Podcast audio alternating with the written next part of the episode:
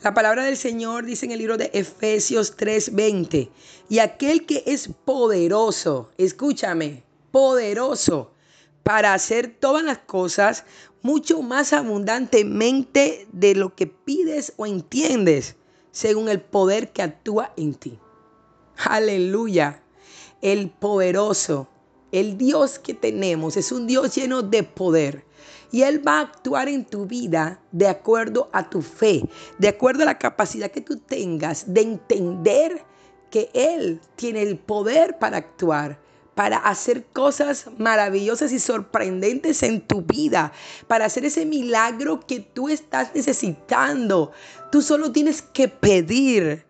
Y Él que es poderoso para hacerlo, entonces hará aún mucho más abundantemente de lo que tú pides.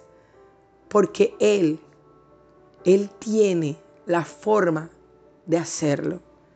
Tú solamente necesitas creer. Cree, entonces el poder de Dios será manifestado en tu vida como nunca antes.